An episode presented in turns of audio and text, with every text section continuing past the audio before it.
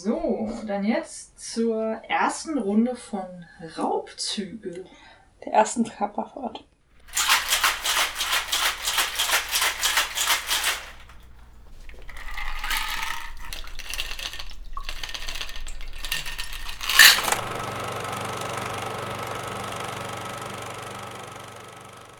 Du hast äh, eine äh, Medium-Empfehlung. Naja, eine, wenn man glaubt, man müsste den gucken, weil da oft äh, sich drauf bezogen wird, muss man nicht.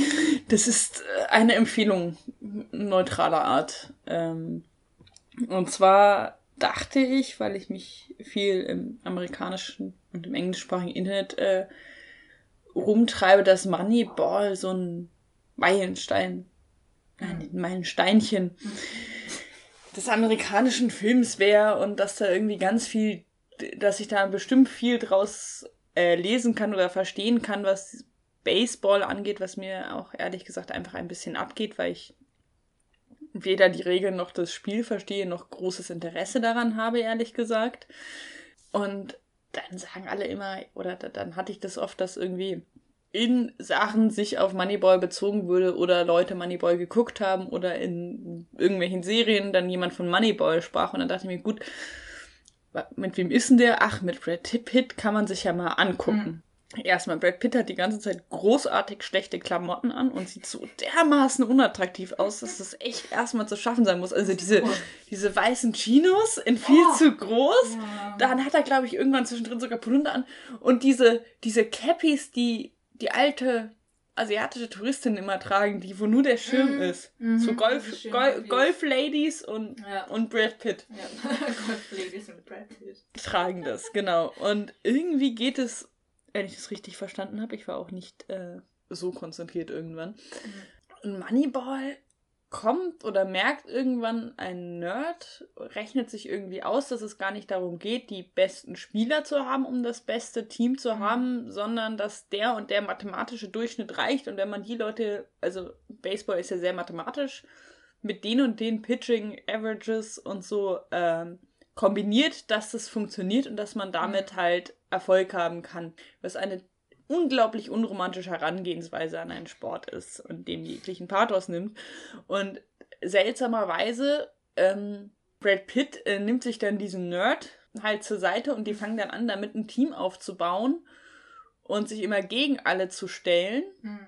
Und gleichzeitig ist so eine Thematik diese Liebe zu Baseball, obwohl es nicht mehr so ist, wie es mal war und dass er ja eigentlich auch nur mhm. Coach ist, weil er nicht spielen kann.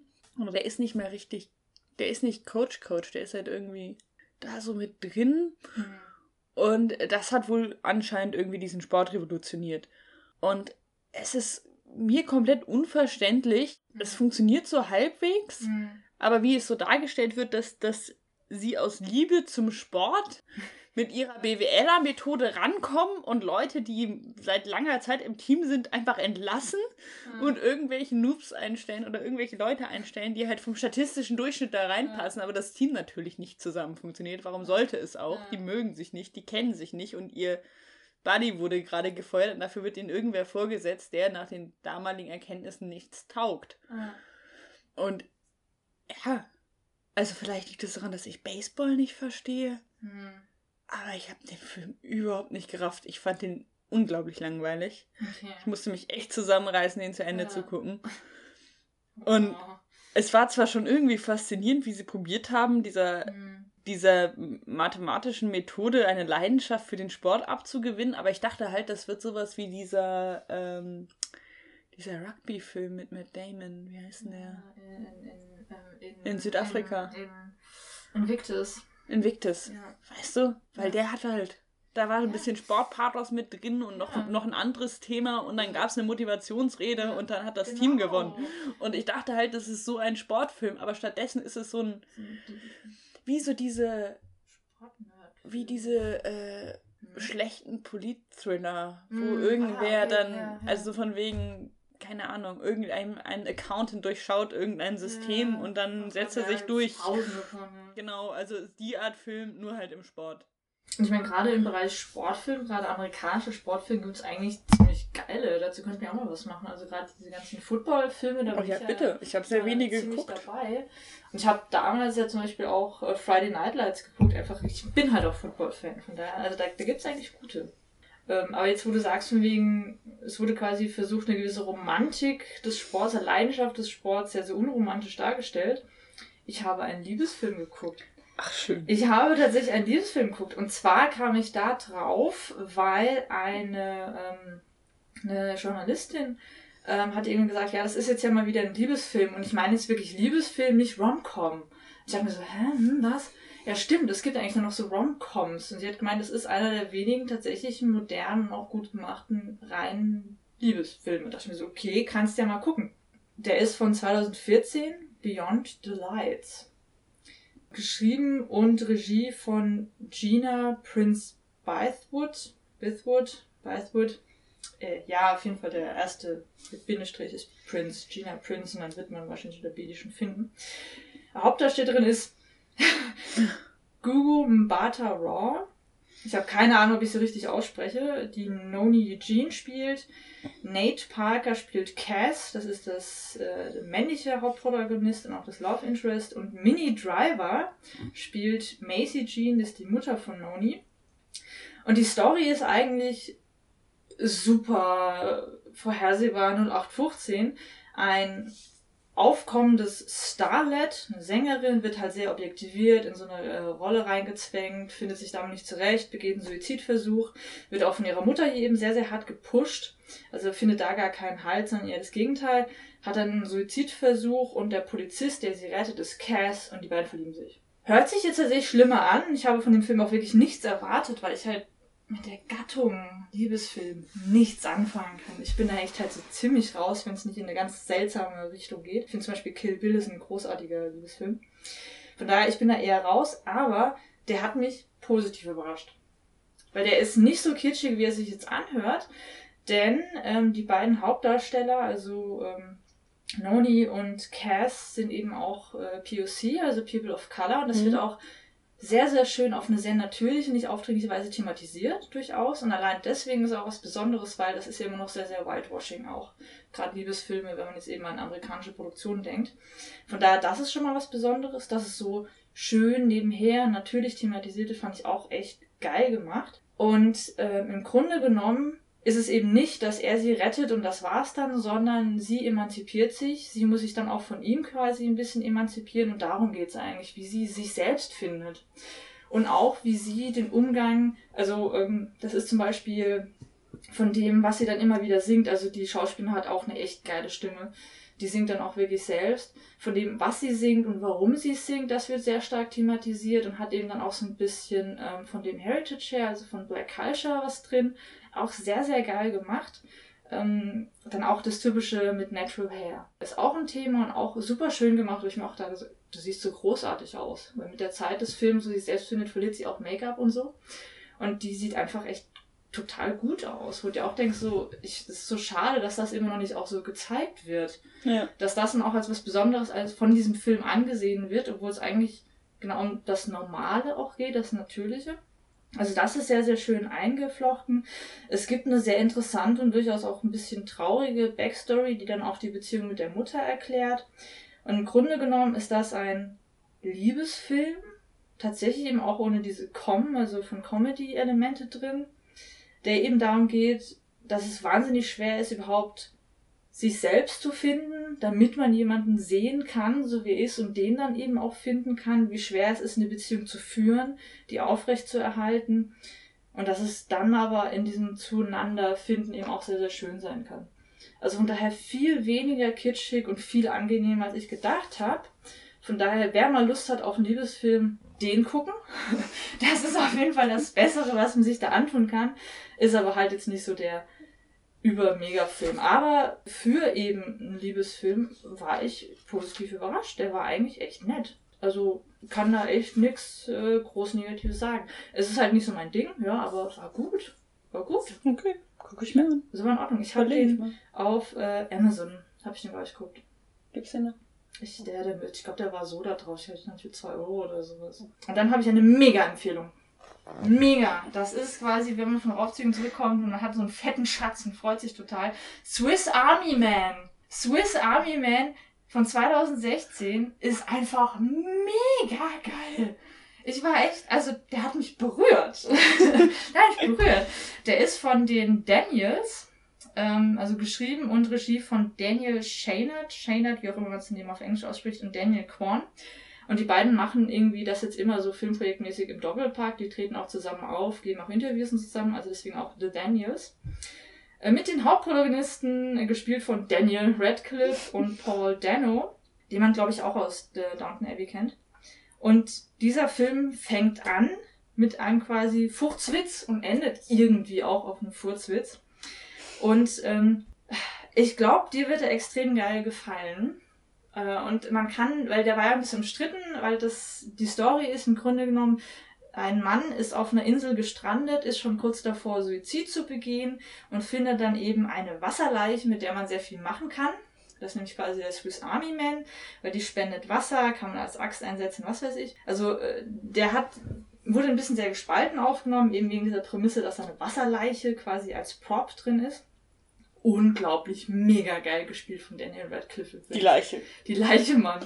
Und ohne Witz, es ist so geil. Die Hauptfigur ist eine Leiche. Es ist eine Wasserleiche und er spielt so verdammt gut. Ohne, so mega geil. Und ähm, ich glaube, als Test kann man wunderbar den Film en Miniatur äh, ein bisschen testen. Und zwar ab dem ersten Moment, also quasi die Exposition bis zu dem Moment, wo äh, der Titel eingeblendet wird. Wenn man ab da, also bis dahin Spaß hat und dann wie ich mit einem fetten Grinsen da sitzt, weil da kommt dann so eine epische Musik und diese Wasserleiche wird als quasi Jetski furzend benutzt. Wenn man das genießen kann, dann ist es, glaube ich, genau der richtige Film, denn der wird nur noch geiler. Der wird, der ist unheimlich gut gemacht. Ähm, es sind, der ist ein bisschen episodisch erzählt. Es geht quasi um Tiefgründiges und dann kommen so, so witzige Montagesequenzen, was man quasi alles mit der Wasserleiche machen kann und so. Und er ist einfach, ich würde mich sehr freuen, wenn wir den auch mal so besprechen. Da sind geile Zitate drin. Die Musik ist mega geil von hauptsächlich auch Daniel Radcliffe und Paul Dano eingesungen, ein vokalisiert, so dum, dum, dum, dum. super geil. Mit super vielen Filmreferenzen drin. Und es ist irgendwie eine, eine Abhandlung darüber, wie beschissen das Leben ist, wie traurig das Leben ist, wie wahnsinnig schwer das Leben ist, wie wahnsinnig willkürlich der Alltag ist, unsere gesellschaftlichen Konventionen, wie absurd das alles ist und warum genau darin, in diesen kleinen Momenten aber auch so unheimlich viel Schönheit steckt, so viel Freude an genau diesem Alltäglichen, wie schön es ist, zum Beispiel in einem Bus zu sitzen und aus dem Fenster zu gucken.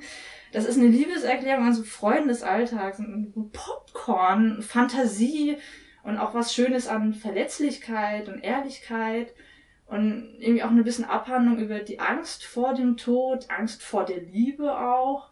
Also am Ende ist dieser Film unheimlich schrullig, hat eben wie gesagt Fäkalhumor drin, ist aber dann wieder tiefgründig, ist extrem absurd, wahnsinnig charmant, wahnsinnig gut gemacht, also von Mise en Scène, vom ganzen Setting her, auch was da die Figuren mit den Props und so dann machen, also weil eine der Hauptfiguren ist ja quasi dann auch eine Prop, die Wasserleiche einfach ein wahnsinnig charmanter Film. Ich war so. Der ist einfach mega geil. Ich hab den echt abgefeiert. Du musst den gucken. Ich bin mir sicher, dass er dir gefällt. Ich guck den. Also allein dieser Humor, mega geil. Und dann eben, um was es da dann einfach alles geht. Also ich, ich habe ein Zitat, was ist, glaube ich, irgendwie auch so. Mhm. ähm, Maybe we're all just ugly, dying sex of shit. Schön, oder? Schön. Schön. Und genau darin aber echt so eine Liebeserklärung irgendwie auch an genau diese Fehler. Auch. Die Fehler des Menschseins, die Fehler des Lebens und so. Mega geil. Mega, mega geil. Ich werde mir den auf jeden Fall kaufen. Ich bin gespannt, ob du den einen Song erkennst, weil ich dachte mir die ganze Zeit so, hey Moment ich kenne dich doch und dann kam ich nicht drauf. Also allein der Soundtrack ist auch mega gut. Der war einfach total geil. Ich fand ihn mega gut. Mega. Mega. Mega. Ich bin so froh, dass das endlich raus ist. Ja, ja, auf der Empfehlung saßt du jetzt drei, drei oder vier Wochen. Ja, es war ich jetzt, jetzt, ich will endlich davon erzählen. Mega geil. Und äh, da machen wir auf jeden Fall noch mal eine große Besprechung. Ja. Geil. Ich schaue mir den an. Ich lad mir den runter, ich nehme den mit in, in den Hinterwald. Ja. Mega gut. Ich schau den auf der Fähre. Sehr geil. Das ist echt, also, da war, ich habe irgendwie nicht so viel erwartet, weil ich mich ganz sicher war, was da kommt, aber puh, mindblown. Mega gut. So, und äh, das waren auch unsere Hauptzüge dann für Genau. dieses Mal. Jetzt äh, zwei starke Empfehlungen und ein, einmal abraten. Ich weiß nicht, wenn man vielleicht, ich weiß nicht, wenn du mehr verstehst vom Baseball als ich, würde mich interessieren. Baseball bin ich raus, nur Football, ehrlich gesagt. Ja. Baseball habe ich nie so ganz verstanden. Aber, ich muss mal jemanden finden, der Baseball mag. Vielleicht kann der mir die Faszination an dem Film erklären. Ja, ich glaube, vielleicht mögen den Leute, die Baseball Ja. mögen, weil sie halt dieses, das ist ja auch, wenn man diese Kärtchen sammelt und so, also es hat ja, Ja. eh immer was mit Statistik zu tun. Ja. Aber es ist ja pervers, wie viel Mathe das einfach ist Ja. irgendwie. Allein, allein, dass sie bei Baseball musst du keine Sportklamotten tragen. Das sah doch schon alles aus. Wie keine Sport. Die haben doch immer Sport gewonnen. Naja, Sportklamotten. Die chillen da Ja, gut, ihren stimmt, das ist eher ihren- so, so Postlegitimation. weißen Hosen und, und. Hemden. Oder, oder, oder Poloshirts oder so. Ja, aber stimmt, weil Football ist auch extrem viel Statistik. Du hast ja auch, es wird wahnsinnig viel mit Stats gemacht, etc. Du, es wird auch alles berechnet. Ja, aber du dann rennen sie halt trotzdem haben. noch gegeneinander. Genau, da also auch wenn du passiert da nicht halt mitkommst, was. kannst du immer noch Freude dran haben. Ja, So, und bei Baseball ich halt haut zu, einer so- gegen so einen Ball und einer läuft im Kreis. Ja, ne, deswegen, also ich habe auch mal so. Nicht irgendwie, Ist das nicht sogar der gleiche? Nee. Doch, das ist der gleiche. ja, genau, der eine muss dann losrennen. Wenn er so, wenn er so ein, Genau. im besten Fall einen Home Run hat, dann rennt er los, aber er kann eben auch nicht das Ding annehmen, sondern so durchgehen lassen oder halt nur. Und dann fängt irgendeiner da hinten und ich hab, ich weiß halt echt nicht genau. Ich habe das so einmal, glaube ich, in der Schule gehabt, aber dann ist unsere Lehrerin auf den Gedanken gekommen, dass man uns keine Waffen geben sollte und dann gab es halt nicht nochmal Baseball, weil der Schläger wurde wohl. Ja. Genau. Okay. Gut, der Baseballschläger wird primär als Waffe gesehen. Äh, ja. Aber so ist es doch. In den meisten Filmen haben sie noch so Selbstverteidigung zu Hause. Ja. Und immer wenn dann was an der Tür kratzt, wird- nimmt, nimmt man den Baseballschläger, der noch neben dem Bett Ich steht. meine, ganz ehrlich, du hast, die, die Baseballschläger sind ja an der dicksten Stelle irgendwie so und dann werden sie irgendwie so, so, so ganz recht schmal ja auch. Damit zum Ball zu treffen, ist schon verdammt Das ist schwierig. schon schwierig. Ich glaube auch, Ich dass das ein. Sport ist und auch so dieses, also der Rennteil auch, auch. so ja. Aber Aber was ja die Faszination ist, ich was weiß ist noch, da die Leidenschaft? in Soziologie haben wir auch mal ein bisschen über ähm, Sport gesprochen und da war Baseball immer dieses Jahr so, so ein bisschen gehobenere weiße Mittelschicht in Amerika, schon so ein bisschen Arbeiter, die es ein bisschen geschafft haben, aber mehr halt auch nicht. Also Baseball wurde da immer so ein bisschen runtergemacht von den ganzen Texten zu Sportsoziologie und so. Ne? Das war immer auch so ein bisschen seltsam. Wir haben jetzt 18 Minuten. Gut. Ähm, wir schauen jetzt gleich The Bad Batch. Der zweite Film von der Regisseurin, deren Namen ich jetzt nicht parat habe, die aber auch A Girl Walks Home Alone at Night, Gemacht hat, der großartig ist. den ich immer noch nicht gesehen habe. Und Ja. wirklich nicht. Ich Äh, bestelle mir den jetzt einfach. ich hab den. Ich dachte, du hast ihn verliehen noch. Ja, stimmt, scheiße. Ich bestelle mir den jetzt einfach. Ich habe nur von Leuten, denen ich da eigentlich vertraue, gehört, dass er geil ist. Ich bestelle mir den Der einfach. ist es auf jeden Fall wert. Also Ja. ich habe den geschenkt bekommen. Der, der ist richtig gut. Aber was Oh. ich jetzt halt äh, gesehen habe von A Girl, Mhm. zudem komplett andere Machart. Unglaublich. Also A Ja. Girl Walks Home Alone at Night ist am Anfang so ein bisschen... Im ersten Moment dachte ich mir, ja, komm, Filmhochschule, schwarz-weiß, altes Auto, muss es sein. Hm. Und dann hat man irgendwann angefangen, das so zu feiern. Ja. Dass es diese ganz klare Licht-Schatten-Ästhetik Ja. war, die auch zu diesem Thema so gut passt. Hm. Und das hier wirkt so als trashy 80er Jahre Film. Genau, so ein bisschen Exploitation auch. Ja. Okay, also ich bin auf jeden Fall sehr gespannt und ich würde sagen, für ähm, A Girl Walks Home Alone at Night machen wir dann einfach nochmal eine Besprechung. Ja. Sehr gut. Dann jetzt zum Film.